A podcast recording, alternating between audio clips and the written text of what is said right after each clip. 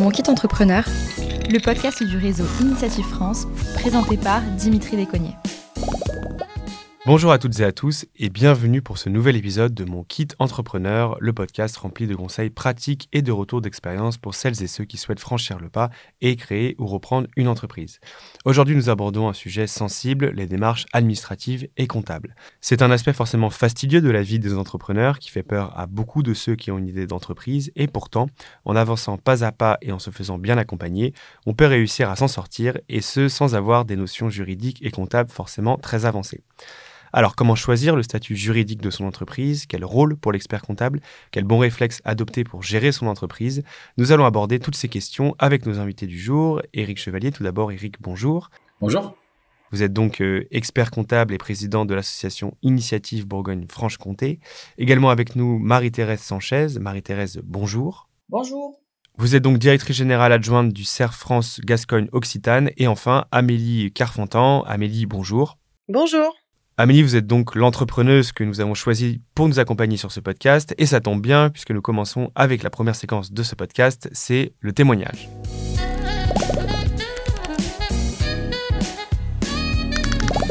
Alors Amélie, parlez-nous en quelques mots de votre parcours et de votre entreprise. Alors j'ai créé la société Léry Camouche en janvier 2022. Euh, il s'agit euh, d'une reconversion professionnelle. J'ai travaillé pendant une quinzaine d'années donc dans le monde de l'événementiel. Euh, et du tourisme d'affaires. Et euh, bah, l'avancée dans ma vie, euh, mes 40 ans certainement, et l'arrivée de deux enfants, j'ai pris la, la, décision de, de, bah, de me reconvertir, mais j'avais pas forcément une idée très précise. Et euh, en fait, c'est la rencontre de plusieurs personnes qui ont fait que ce projet euh, a vu le jour.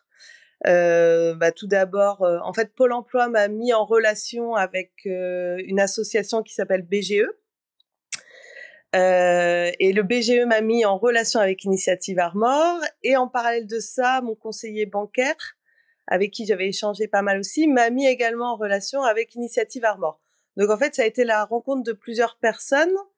Euh, et suite à ça, d'ailleurs, mon expert comptable, et, c'est la, la, rencontre entre ces différentes personnes qui ont fait, euh, euh bah, qui m'ont fait passer de l'idée en fait au projet, tout simplement. Et au niveau justement des démarches administratives, puisqu'il s'agit du sujet de cet épisode, quelles sont les difficultés que vous avez rencontrées et comment les avez-vous surmontées? Alors moi, euh, on, on peut pas dire que ce soit ma spécialité euh, l'administratif.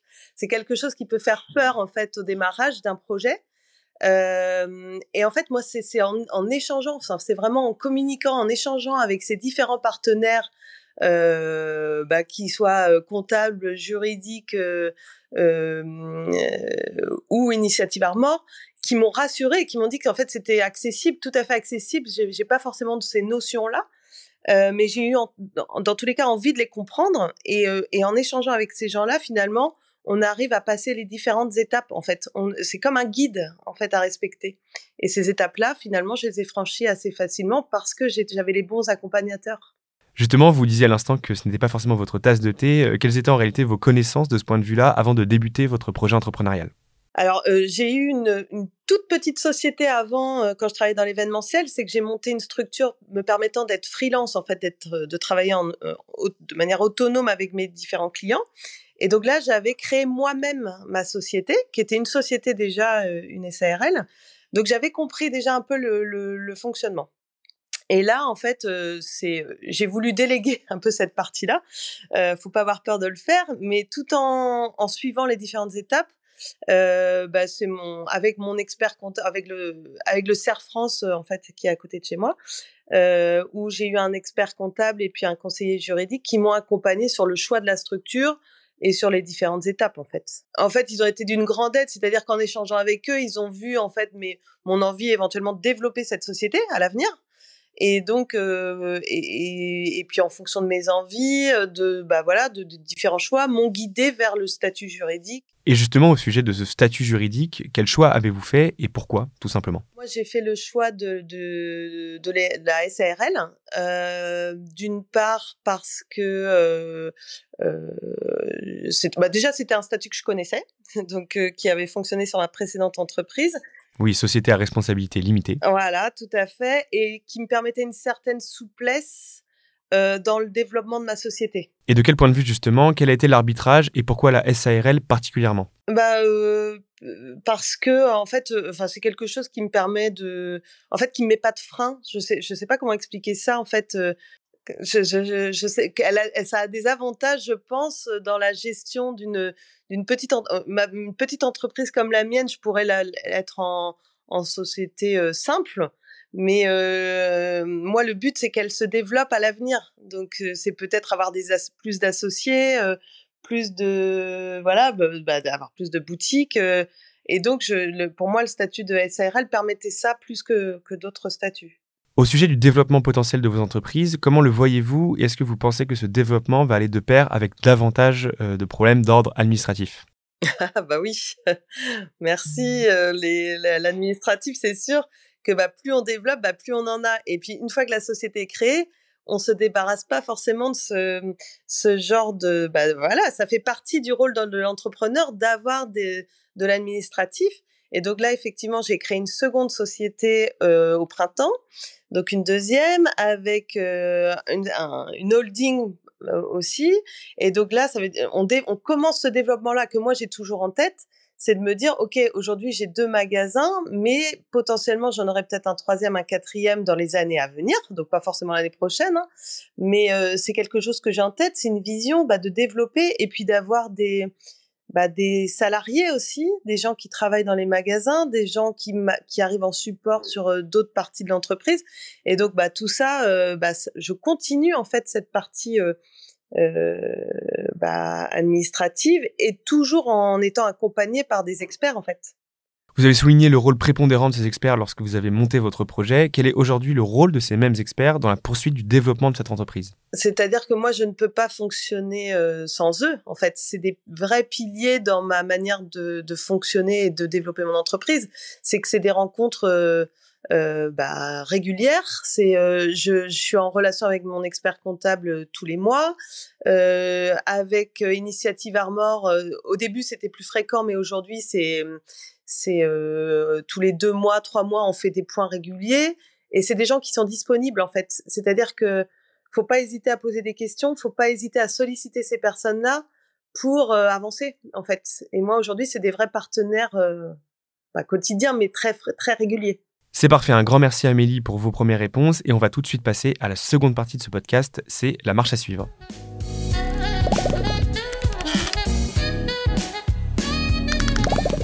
Bien, Marie-Thérèse, vous avez donc écouté attentivement le témoignage d'Amélie. Alors, on, l'a vu hein, de manière peut-être pour élargir un petit peu la question. L'administratif, c'est un sujet bloquant pour beaucoup d'entrepreneurs en herbe. C'est parfois aussi euh, quelque peu anxiogène hein, pour ceux qui n'ont pas encore euh, franchi le pas. Alors, simplement, de manière générale, qu'est-ce que vous souhaitez dire sur le retour d'expérience euh, d'Amélie? Et encore plus généralement, quels premiers conseils pouvez-vous donner à des entrepreneurs comme Amélie qui se retrouvent un petit peu confrontés à ce type de situation? Oui, donc euh, par rapport, je dirais, au témoignage d'Amélie, c'est vrai quand on reçoit pour une première fois des créateurs d'entreprise, l'aspect administratif, l'aspect euh, création, euh, l'aspect inscription, euh, leur font soit assez peur ou soit ils en ont, ils n'ont pas encore en tête. C'est-à-dire ils viennent avec un projet et notre rôle au niveau du conseil, c'est de les accompagner pour, gérer vulgariser euh, du moins moi c'est ma philosophie et les juristes qui travaillent avec moi sont dans ce système-là, de vulgariser euh, cet accompagnement à la création d'entreprise, c'est-à-dire rendre simple pour eux euh, les statuts d'une société, l'inscription au niveau du RCS, pour qu'ils puissent se consacrer entièrement à leur projet de création d'entreprise.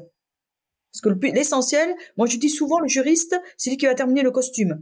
Le, le, client, il vient, il a un projet, il faut que après on le mette en relation avec les collaborateurs parce qu'à France, comme dans les cabinets d'expertise comptable et Eric là-dessus je pense pourra rebondir on a tous une spécialisation. Donc euh, moi comme je dis juriste je fais le costume pour donner la meilleure forme juridique et vulgariser mes propos auprès du client. Et il est en relation ce client avec l'expert comptable pour pouvoir monter les prévisionnels. Et là je laisse euh, je pense euh, la parole à Eric pour oui merci Marie-Thérèse alors effectivement, alors après moi j'ai ouais, je plutôt parler aussi de l'accompagnement euh, d'initiative euh, France hein, dans, cette euh, dans cette démarche puisque effectivement l'intérêt pour le pour le chef d'entreprise aussi c'est de, monter son business plan donc effectivement de pour pour lever des financements. Et c'est en ça qu'effectivement intervient Initiative France dans l'ingénierie un peu financière pour dire bah, comment est-ce qu'on arrive à, à monter tel projet, combien on a besoin d'argent. Donc ça, c'est en relation toujours effectivement avec avec l'expert comptable. Euh, mais enfin moi, le premier conseil à, donner, c'est déjà de, de, se faire accompagner parce que souvent les les gens commencent les démarches seuls ou commencent à immatriculer des sociétés euh, bah, comme on peut le faire facilement sur Internet ou enfin maintenant des, des choses où on fait tout soi-même. Hein, le do it yourself, c'est ça se passe dans tous les secteurs. Mais en fait, euh, l'accompagnement c'est vraiment important et de le faire vraiment le plus en amont possible. C'est-à-dire que dès qu'on a quasiment une idée, qu'on commence à avoir des éléments pour la pour la structurer, bah, c'est de se faire accompagner donc d'abord par un, par un bon expert comptable effectivement, et puis par un par ensuite bah, tous les tous les acteurs économiques qui peuvent exister, dont dont Initiative euh, qui en fait partie. Pour moi, c'est vraiment la clé, c'est de, trouver vraiment de les bonnes personnes euh, au bon moment. Donc, euh, un, chef d'entreprise, il doit savoir s'entourer des bonnes personnes. On peut commencer peut-être par cette première question, à celle du statut juridique. Euh, on, l'a dit, euh, Amélie a choisi la SARL, la société à responsabilité limitée. Il en existe euh, beaucoup hein, de, statuts en France. Comment s'y retrouver Et peut-être pouvez-vous esquisser un peu un, panorama de ces différents statuts et puis également leurs avantages et peut-être leurs inconvénients également? Oui, alors je, je, vais reprendre déjà par rapport à Eric, ce qu'il a dit est vrai, c'est que parfois certaines personnes font directement leur choix de statut sur Internet parce que c'est assez facile ils arrivent euh, devant nous et c'était pas forcément le bon statut qu'ils auraient dû choisir. C'est possible de rétro-pédaler dans ces cas-là? Euh, Si c'est déjà immatriculé, mais il va falloir faire des modifications statutaires et ça aura un coût bien bien important. Ou revoir les statuts parce qu'ils ont pris des statuts types euh, qui sont donnés gratuitement et ils n'ont pas pris les bonnes options qui étaient vraiment adaptées à leur statut. D'où l'intérêt de se poser la question en amont. Voilà. Donc voilà, je, je rebondis sur ce que disait Eric.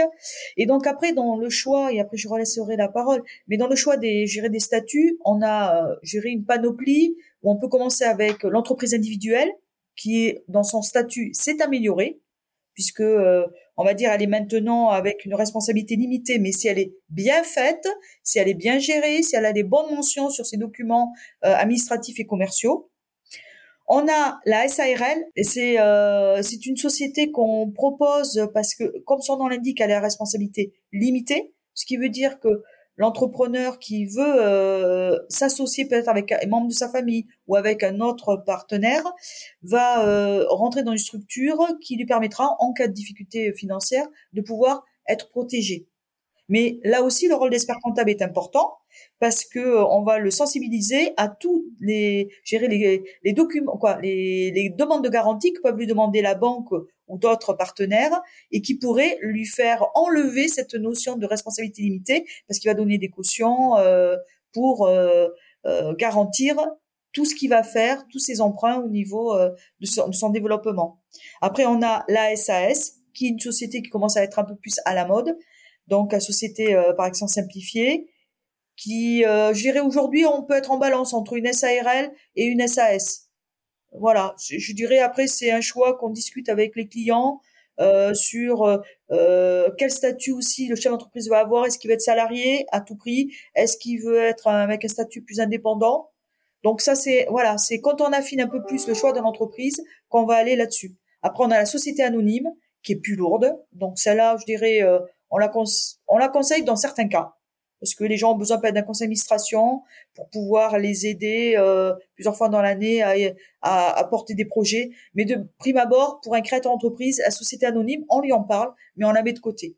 Et après, on a la société en non collectif. Alors, c'est vrai que normalement, ça devrait être la première société qu'on devrait proposer, mais qu'on laisse un peu de côté parce que cette société euh, met en, peut mettre en difficulté les associés parce qu'ils sont responsables des dettes de façon solidaire et illimitée. Donc, en cas de problème, ben là, on va pas les mettre en danger. Donc, on reste sur la SARL et la SAS, et après, c'est le choix du statut social qui fait qu'on va basculer dans l'un ou dans l'autre. Euh, dans le cas également précis d'Amélie, on l'a vu, euh, Amélie a commencé seule et aujourd'hui elle veut s'entourer effectivement de, salariés. Comment envisager justement ces évolutions? Est-ce que ça suppose des, évolutions statutaires ou finalement euh, ces statuts que vous présentez peuvent permettre d'assurer un développement pérenne de l'entreprise, y compris du point de vue donc du développement des salariés? Les statuts qu'on propose permettent, parce que le, le, statut de salarié ne fait, au jour d'aujourd'hui, on va dire, hein, en première prime abord, ne fait pas, je dirais, n'a pas d'incidence sur le statut juridique et, euh, et en évolue pas. Voilà.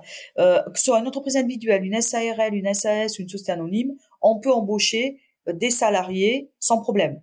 Ce n'est que par la suite, si un salarié avait, je dirais, des compétences pour devenir chef d'entreprise et puis le porteur de projet se dit bah tiens, ça serait bien qu'on s'associe. Là à nouveau, il va aller vers son conseiller euh, France, vers son expert comptable pour discuter euh, de l'opportunité ou pas d'associer le salarié pour qu'il devienne euh, chef d'entreprise comme lui dans cette société. Je laisse Eric s'il veut euh, rajouter. Oui, je vais, je compléter aussi sur le, choix au démarrage. Il est, aussi fait en fonction de, des enjeux fiscaux, sociaux qu'on peut avoir. Parce qu'effectivement, quand on choisit telle ou telle solution, il peut y avoir des, des coûts fiscaux ou des coûts sociaux qui peuvent, qui peuvent être engagés qui est l'aspect responsabilité qui est super important. Et puis nous, en tant qu'expert comptable, plutôt sur les chiffres, on regarde aussi, euh, on essaye de faire dans le prévisionnel bah, les différences pour voir aussi. Euh, alors à garantie égale, il faut bien faire attention parce que parfois, voilà, on peut dire que la SAS est, est, plus coûteuse en termes de charges sociales, mais forcément, elle accorde aussi des droits supplémentaires. Donc tout ça, il faut bien communiquer pour que si on part plutôt sur une, une entreprise individuelle ou une SRL on a un statut social de travailleur non salarié, qui coûte un petit peu moins cher au niveau de l'URSSAF, mais qui garantit un petit peu moins euh, sur euh, pour certaines personnes qui peuvent être euh, sujettes à maladie, etc. Donc il faut faire assez attention à, ça. Euh, donc ça c'était vraiment la, précision et puis et puis voilà après effectivement on fait on fait le, prévisionnel on, regarde ce que ce que ça donne et puis et puis donc sur la structure choisir en termes d'association, effectivement, euh, on part forcément en société, sachant que ça peut évoluer. On peut euh, apporter son entreprise individuelle à une société si un jour on a un projet d'association. Donc euh, voilà, le, il y a des choses qui sont transformables, mais effectivement à chaque fois ça a un coût. Donc si on a déjà un projet d'association dès le départ, pour moi il faut tout de suite tout de suite passer en société pour, pour faire évoluer la société plus facilement. Je voulais justement qu'on aborde, si vous le voulez bien, la question de l'expert comptable, hein, qui est forcément aussi une étape très structurante du process et de création hein, de, l'entreprise euh, et de son développement. Peut-être, Amélie, je, vous laisse la parole. Comment ça s'est passé de votre côté? Euh, Comment euh, vous avez choisi? Est-ce que vous avez un conseil particulier à donner? Et puis évidemment, Eric, j'aimerais bien avoir également votre sentiment sur la question. Bah, moi, en fait, encore une fois, et c'est ce qu'Eric disait tout à l'heure, l'accompagnement, les personnes qui nous entourent, pour moi, c'est c'est la base de la création d'un projet. Moi, je me suis entourée de personnes de confiance, des personnes qui, quand elles me parlaient, c'était clair. En fait, j'avais besoin de cette envie de comprendre et de et de et de le faire par moi-même. Donc j'avais, j'ai fait mon prévisionnel toute seule. C'est-à-dire, alors pas toute seule parce qu'on m'a dit comment le faire. Moi, je savais pas, je savais pas par où commencer en fait. J'ai dit, j'ai jamais fait ça de ma vie, par où je commence. Euh. Et donc on m'a donné les guides et après derrière j'ai voulu le faire parce que j'avais envie bah, de voilà que quand je, parle mon prévisionnel, je sais de quoi je parle, je maîtrise mes chiffres. Et ça, euh, c'est un peu mon expert comptable qui me l'a transmis aussi. C'est qu'en fait, on, on, on, a travaillé ensemble et il m'a laissé euh, cette indépendance-là et, euh, et, et aujourd'hui, si j'ai pu en faire un deuxième, c'est que j'ai compris en fait, j'ai compris comment ça marchait.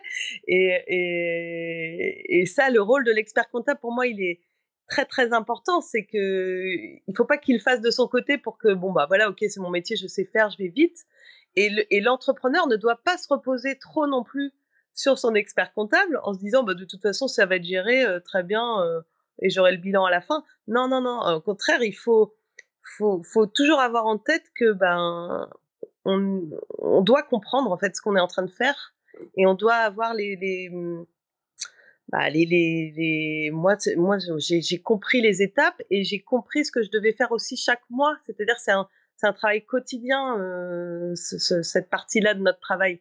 Et euh, même si je l'aime pas trop, je suis obligée de. Enfin, j'ai envie de m'impliquer là-dedans pour, bah, bah, pour faire euh, grandir mon entreprise en fait. Je peux rebondir, oui, si peut-être sur, euh, Et effectivement, euh, c'est important que les, entrepreneurs s'impliquent parce que c'est vrai que parfois euh, la tendance c'est qu'ils voilà ils, ils, ont sont pas du tout à l'aise en fait avec cette partie administrative. alors ça dépend, hein, on, a, on a un peu tous les tous les publics, mais en, général on a des clients qui sont pas forcément à l'aise sur cette partie administrative et chiffres. Et parfois, effectivement, nous, on se retrouve un peu démunis parce qu'on n'est pas, on connaît pas tous les métiers euh, par cœur, on connaît pas toutes les activités. Donc, c'est important que la chef d'entreprise s'implique un peu dans la, dans, bah, dans, dans l'établissement du, prévisionnel. Donc, félicitations Amélie pour cette implication parce que ça, c'est, c'est super agréable quand on est euh, expert comptable. Ça permet aussi de, bah, de, de, confronter au réel en fait euh, notre vision nous qui est plutôt plutôt chiffre. Donc ça c'est super important. Euh, et puis et puis effectivement dans, dans, le, dans le prévisionnel, ce qu'il faut comprendre aussi, c'est qu'on ne fait pas un seul prévisionnel. En fait, le prévisionnel il va être amené à être modifié. parce que bah voilà, on va en faire un, un, une première ébauche pour voir effectivement si ça semble viable, mais ensuite on va affiner, on va peut-être avoir des devis supplémentaires sur des investissements, on va peut-être se dire bah non, peut-être que je vais pivoter un peu l'entreprise et mon chiffre d'affaires, il va peut-être se, structurer un peu différemment. Peut-être embaucher une personne supplémentaire à deux ans, donc ça, on va, on va le faire évoluer aussi. En fait, voilà, c'est, c'est, et c'est pour ça que c'est aussi euh, ce que disait Amélie, un, un travail quotidien. C'est qu'à un moment, voilà, on, est toujours un peu dessus quand on est sur cette phase de, de, de commencement d'activité. Et donc, c'est aussi important d'échanger avec tous les, tous les interlocuteurs qu'on peut avoir parce que, bah, que ce soit le, le banquier, la personne chez, chez Initiative euh, qui accompagne ou l'expert comptable, voire même un, avocat si, si c'est une reprise. C'est, voilà, c'est des choses qui peuvent être, euh, qui peuvent à chaque fois influencer le, le prévisionnel et donc euh, du coup celui-ci pourra être euh, revu à, à chaque moment de, de, la création. Alors on a parlé des bonnes pratiques. Est-ce que à l'inverse vous voulez mettre en exergue des écueils qu'il ne faut pas commettre justement?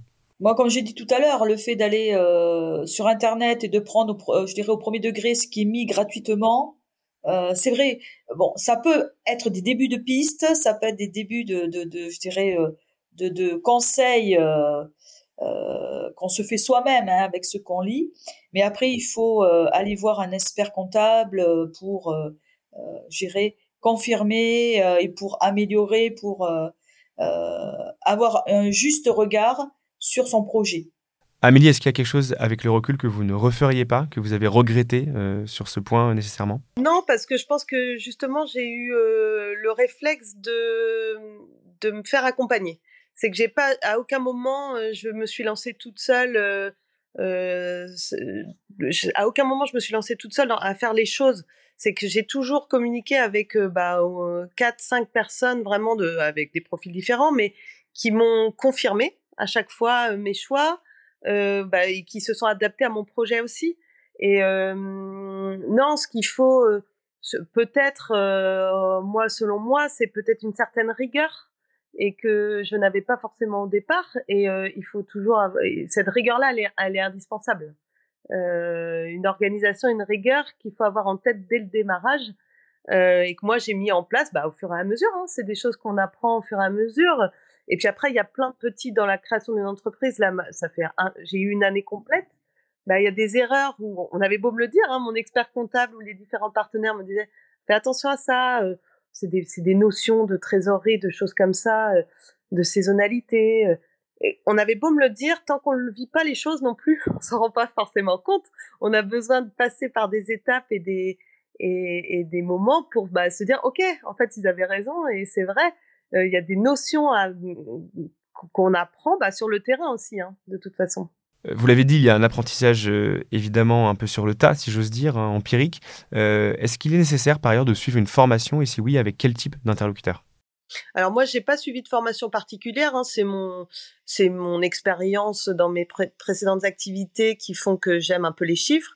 Et puis par contre, euh, alors j'ai pas fait de formation, mais Initiative propose aussi des des genres de tables rondes, de, de euh, qui sont qui sont importantes pour moi parce que c'est justement on a des notions de chiffre d'affaires. Au début, on est on, est focusé sur un chiffre d'affaires et puis ces, ces tables rondes là, bah, avec des professionnels hein, et d'autres entrepreneurs, bah, mettre le doigt sur d'autres notions importantes de rentabilité, de euh, de marge, de choses qui sont des notions indispensables quand on est entrepreneur. Il faut les maîtriser un minimum.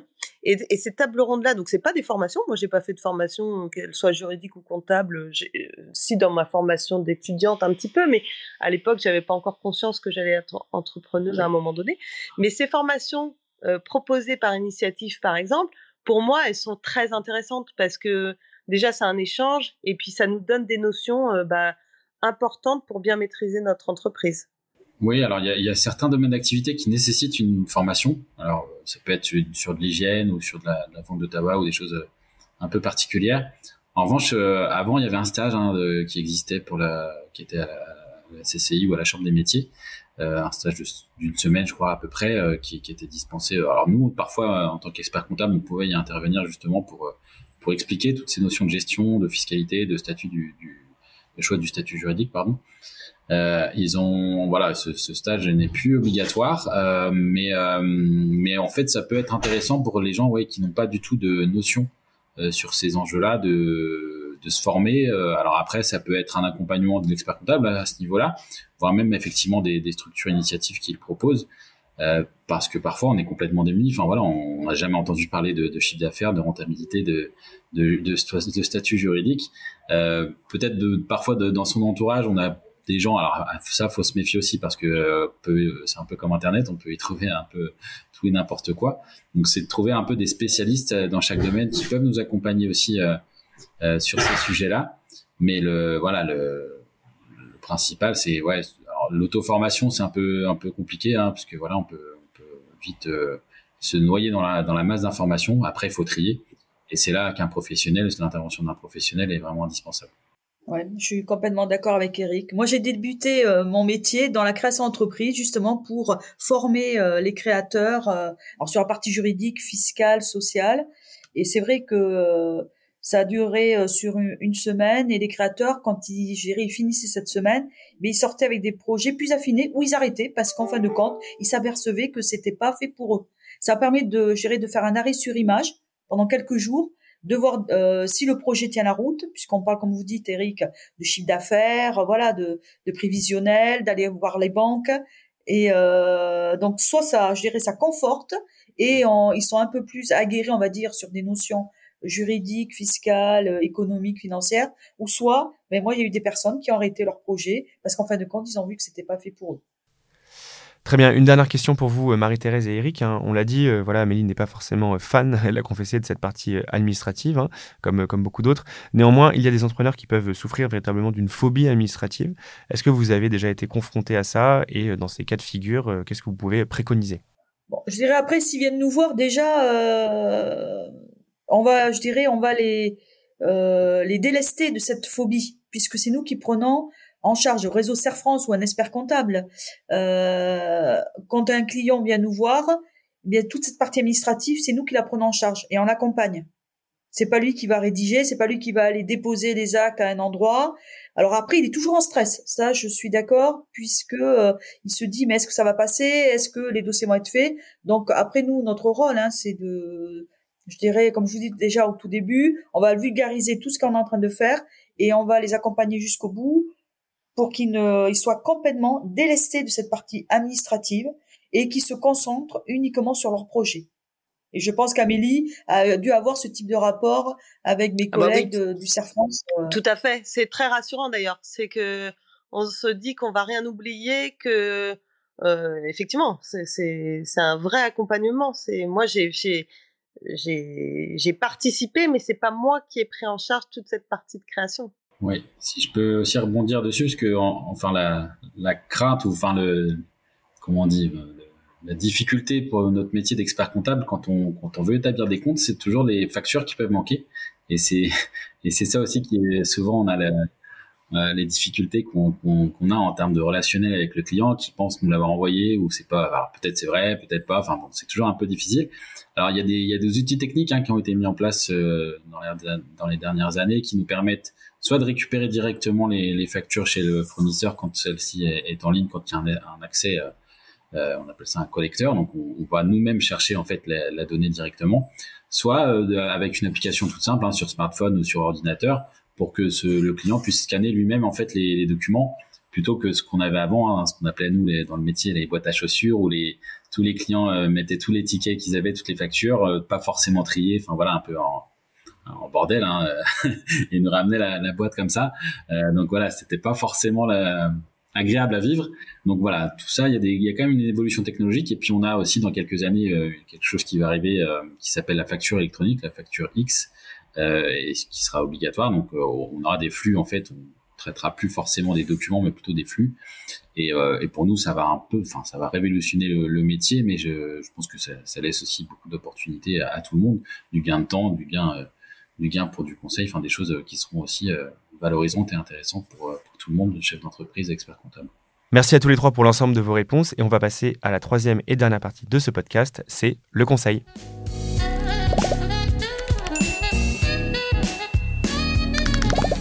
C'est donc la dernière partie de cet échange. Hein, simplement, qu'est-ce que vous souhaitez dire à des entrepreneurs, à des entrepreneuses qui se trouvent confrontés au cas de figure que nous avons évoqué tout au long de cet épisode? Alors moi, je voudrais vraiment mettre en avant l'accompagnement initiative et, parler de, chiffres à ce niveau-là parce qu'en fait, ce qui est important de comprendre, c'est que 90% des entrepreneurs qui ont été accompagnés par initiative au bout de trois ans, hein, quand ils sont, ils sont toujours en activité.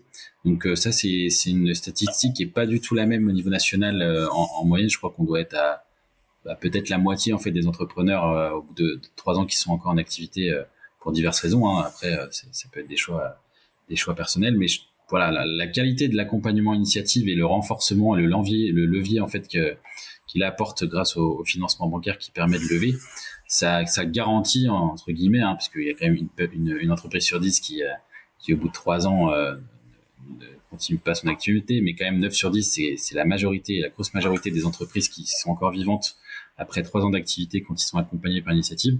Donc c'était vraiment la statistique que je voulais mettre en avant parce que pour moi c'est vraiment, enfin le, ce réseau-là, quand euh, on peut y avoir accès, pour moi, enfin il est, il est fondamental et indispensable pour la mise en place de, de son financement voilà, Et puis pour l'accompagnement aussi qu'il apporte derrière, euh, comme Amélie disait, sur des formations, sur aussi du parrainage, on peut être euh, accompagné par un chef d'entreprise qui a lui-même vécu les, mêmes euh, les mêmes choses qu'on a vécues précédemment en tant qu'entrepreneur. Donc voilà, en fait, la qualité de l'accompagnement du réseau, pour moi, elle est fondamentale. Si je dois donner un conseil pour les, les, futurs entrepreneurs, c'est de surtout de pas avoir peur. En fait, cette partie administrative et, euh, comptable, euh, elle fait partie de notre vie, mais c'est quelque chose qui n'est pas insurmontable. C'est-à-dire si on met un minimum de rigueur à s'impliquer dans cette partie-là, euh, ça devient plus une montagne en fait. On a des gens, des experts autour de nous qui font que euh, c'est pas inaccessible du tout. En fait, il faut juste bah, bien se faire accompagner, et, euh, et avoir envie de comprendre ce qu'on est en train de faire et ça devient plus euh, quelque chose de euh, bah, de compliqué et de et de d'irréalisable en fait tout simplement. Je rebondis ce que ce qu'a fait Amélie, c'est-à-dire aller vers des experts pour avoir d'abord, je dirais, des conseils personnalisés, une approche globale du, du projet, euh, de, je dirais, de ne pas se fier à tout ce qui se met sur Internet, qui est donné gratuitement. Euh, on en a parlé avec Eric. Voilà, c'est il y a parfois des mauvais conseils là-dessus ou des, des conseils qui seraient pas adaptés à la situation de la personne. Euh, alors c'est vrai que c'est mon côté juriste qui fait que je suis très à cheval là-dessus. Mais le fait d'aller voir un expert comptable, d'aller voir qui soit indépendant au réseau Serre France, après, je suis d'accord avec le réseau initiative qui est là aussi pour bien accompagner euh, euh les, gérer les porteurs de projets, euh, parce que on va être plusieurs personnes autour de la table et on va chacun apporter notre compétence, notre professionnalisme dans le domaine où on est compétent. Et ça, c'est important pour que les projets avancent. C'est-à-dire que, et après, une fois que l'entreprise est créée, une fois que les prévisionnels sont faits, une fois que tout est déposé, ben, le fait d'avoir un expert comptable à côté de lui, d'avoir euh, qu'il soit, je vous dis, réseau Serre France ou, ou euh, euh, indépendant, la personne sera continuera à être accompagnée. Et nous, notre plaisir, c'est de voir les évolutions. Euh, comme on dit, moi dans le réseau Serre France, on a installé parfois les grands-parents pour un projet, on a installé les enfants et moi vu mon âge, parce qu'on le verra pas à l'écran, on installe aussi les petits enfants. Donc et on voit la continuité, la reprise ou les nouveaux projets qui se mettent en place. C'est parfait. Merci une dernière fois à tous les trois pour euh, l'ensemble de vos réponses et surtout vos précieux conseils. Merci à vous par ailleurs d'avoir écouté cet épisode et à très bientôt pour un nouvel épisode de Mon Kit Entrepreneur.